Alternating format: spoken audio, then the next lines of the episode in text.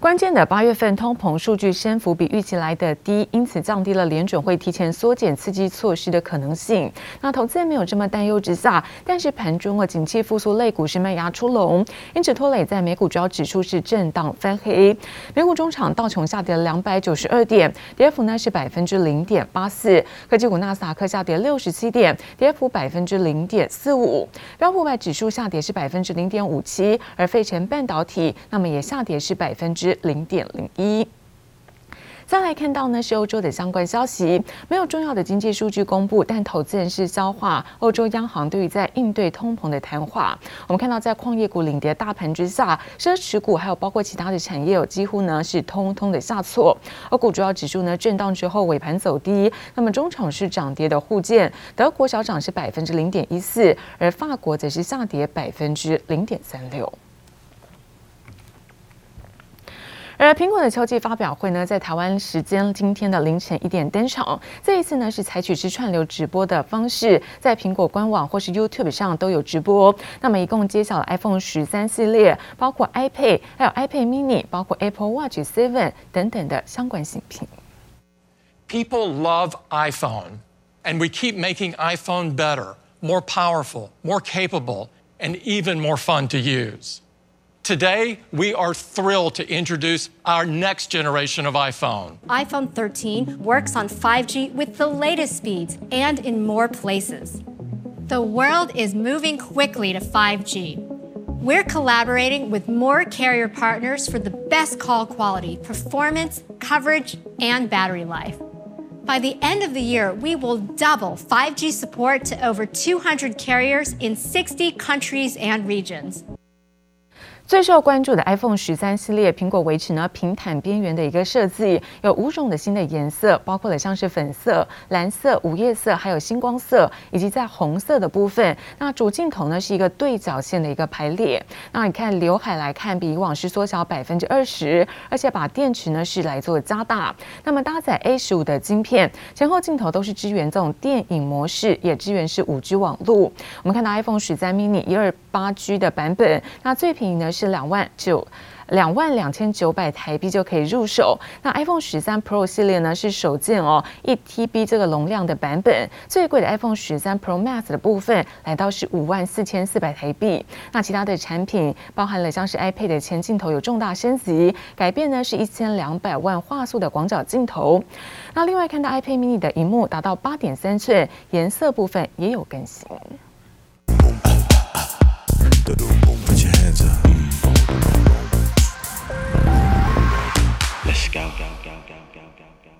This is iPhone 13.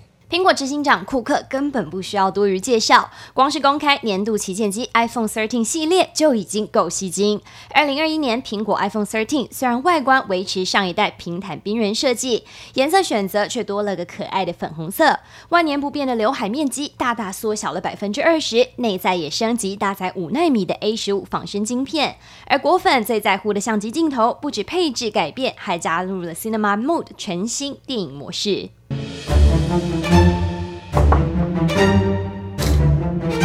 侦探手中的线索，众人的脸部表情随着不断切换焦点变换景深，把紧张感一层一层堆叠出来。iPhone 13精准的自动对焦功能，拍摄后还能重新改变影片的焦点，不用再担心拍影片没对到焦。为了应付更强大的录影功能，电池和记忆体容量都比上一代更大，但价格却比去年还少了一千块钱。台湾售价最低两万两千九百元就可以入手。九月十七号晚上八点开卖，二十四号就能取机。大大的三颗镜头搭配呼声超高的宝宝蓝机身，iPhone 13 Pro 不只带来了新色天风蓝，也如先前外界传言搭载了一百二十赫兹 ProMotion 高更新率荧幕。处理器部分甚至比一般版本的 iPhone 13多出了一核心，GPU 增加至五核心，更推出超大容量 1TB 新选择，但价格同样也登顶 ETB Pro Max 版本要价五万四千四百元。除了新机亮相，同场加映还有 Apple Watch 和 iPad Mini。二零二一年全新 iPad mini 导入五 G 和 USB-C，就是要给使用者最快速的传输体验。加入新色紫色，升级荧幕、喇叭和正反面镜头，还能支援人物居中录影，成为发表会一大亮点。而第七代 Apple Watch 则打脸了外界预测，外观没有扁平化，反而更加圆润了一些。同样主打 Colorful 策略，推出五款新色。短短一个小时二十分钟的发表会，却有多样新品发布，究竟能不能为苹果带来新一波买气，就只能等待产品上市见真章。记者唐一真、黄明旭台北报道。而中国地产巨头恒大集团长期陷入债务危机，那总负债高达是八点四兆台币。由于最近旗下许多理财商品到期没有办法赎回，引发了投资人不满。那尽管恒大承诺可以用旗下的资产做抵债，不过多处的房地产开发早已停工，那投资人根本是不买单，因此从周日开始连续三天到深圳的总部进行抗议。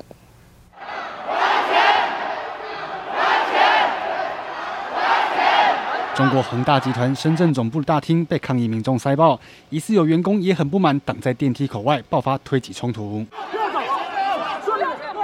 投资人向恒大买了理财商品，但到期了却无法赎回，就连员工自己也受害。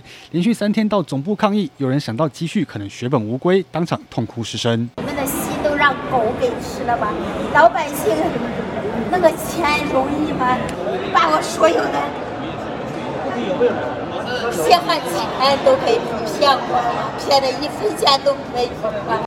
恒大第一时间承诺要拿出旗下的资产抵债，集团主席许家印也在提交给香港交易所的公告中署名挂保证，会改善现金流问题，但投资人根本不相信。已经几千万逾期，到现在也没有付款商票，就从五月到现在，七月我来过这里一次，也没得到任何解决。然后这次我是第二次过来了。恒大早就债台高筑，上半年财报显示总负债高达三千零五十亿美元，换算台币约八点四兆元，是全球负债最多的地产开发商。这家中国地产巨头如果真的破产，后续连锁效应不堪设想。With recent trends in bond prices, clearly the market was leaning towards a disorderly restructuring, but that may be um, turning around uh, in the past couple of days because one of the key priorities um, of the Chinese government is to maintain a certain level of social stability. Many investors have invested money in the company like Evergrande because they believe that if things eventually become unstable, the government will always rescue them. But in the past few years, the Chinese authorities have shown determination keep China's unsustainable debt problem down. 尽管有分析认为中国可能出手救恒大，但官方近期打压房地产，避免高负债、高杠杆成为经济泡沫。中国如何避免恒大成为下一个雷曼兄弟，受到市场关注。记者林博宇、邓邦万综合报道。 而传出苹果的手机呢，可能会导入低轨卫星技术，所以使得低轨卫星成为是近期的热门话题。而背后的产值呢也十分庞大，产业链基本上可以分为在卫星的本体制造，还有在台湾业者有所布局的地面设备零组件。而台湾地面商机就有高达了八十一亿，目前已经有包括二三十家台厂打入是低轨道卫星供应链。未来随着这全球航太产业持续成长之下，渴望从这一波商机当中来做受。会。片蔚蓝当中，低轨卫星慢慢移动，就在距离地面只有约两千公里，甚至几百公里的地方提供行动通讯。由于讯号延迟相对较小，近期成为热门话题。传出连苹果即将发表的 iPhone 新机也有可能会导入低轨卫星技术，提高讯号的覆盖率。而低轨卫星商机产值庞大，太空产业看似距离遥远，实际上台湾已经花了三十年进行布局，如今时机也逐渐。成低轨道卫星它的优势就是说，它比较没有通讯死角，它的覆盖范围可以比较广。关键你主机跟制造，呃，用户端设备这边，其实台湾是蛮有机会的，因为台湾的网通厂过去在网通设备这边都具有一些整个这方面的经验嘛。低轨卫星供应链可以大致分为两个部分，第一是卫星本体制造，当中关键元件像是航太金属零组件、卫星天线、晶片、印刷电路板，国内有工准、台光电、华通、文贸等等生产。再来则是台湾业者布局较深的地面设备，例如天线、通讯模组、电源供应器、相关线材等等。台厂产值八十一亿元，包括群电、启基、台阳、升达科、联发科、金宝、同心电等等，也渴望受惠地面商机。用户端的收发机设备主要是说，比如说将来在呃建筑物的顶端、汽车啊啊上面的一些移动的这种所谓的。呃，低轨道卫星的收发机设备这一部分在用户端的量是比较大的，那也会需要成本比较低。根据统计，二零二零年全球卫星产业规模高达两千七百一十亿美元，主要营收来源是占比百分之四十四的服务产值，达到一千一百七十八亿美元。地面设备约为一千三百五十三亿美元，占了百分之五十。全球航太产业持续成长，发射的卫星数量连续三年创新高。除了可以高速上网之外，还可以用在五 G、六 G 通讯以及自驾车，将是未来十年蓬勃发展的产业。记者刘志荣、苏伟明台北参谋导。而鸿海集团原先呢预计在十一月十八号公开首款的一个电动车款，不过车主的外形呢却先在网络是意外曝光。有网友在 PTT 又贴出了一组 MIH 第一代电动车的照片，不但有着是黑色流线型的一个车体，那车头造型呢也相当的前卫，整体的外形呢跟一般热销的家庭房车是类似。那市场就猜测，可能呢为了贴近在消费者在日常生活中使用，而对此鸿海也证实，在运送的过程当中确实。是意外曝光。两三名工作人员围绕在一台黑色新车旁，镜头拉近仔细看，车牌 logo 的地方清楚写上 Foxtron，也就是鸿海玉龙合作成立的电动车品牌鸿华先进。两张新车外形照片在 PTT 上抢先曝光，意外让这款原本要在十月十八号鸿海科技日登场的 MH 第一代电动车提前亮相。鸿海这次曝光的电动车外形，其实跟我们的一般四门房车相当类似，车型同样是采取流线型的曲线，不过车头的设计倒是十分特别，上缘将采取贯穿式的灯条设计，造型十分前卫。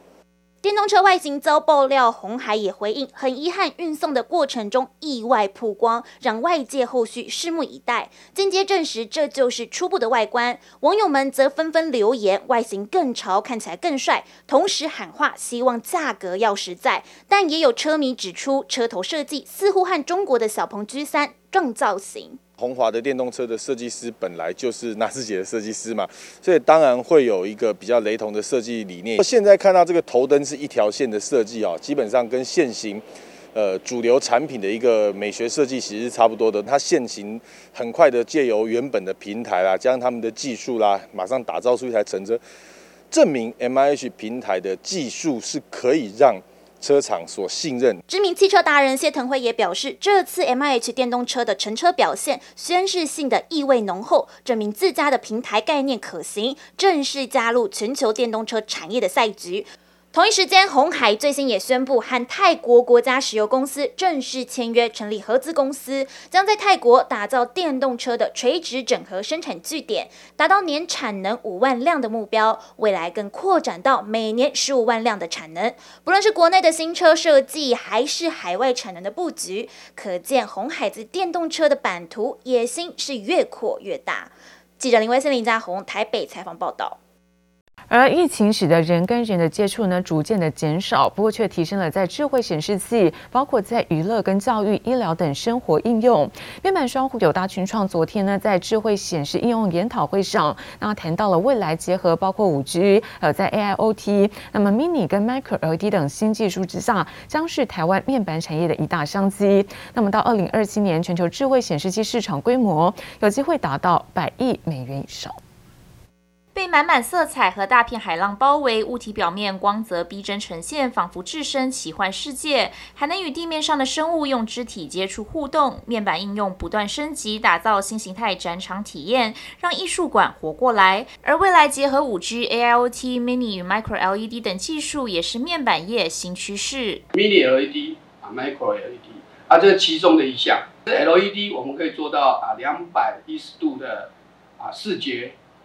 所以感受到你好像身临其境，所以这个在以后游戏的应用是会广泛的在应用。